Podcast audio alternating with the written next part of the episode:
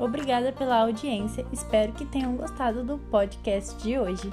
Até a próxima!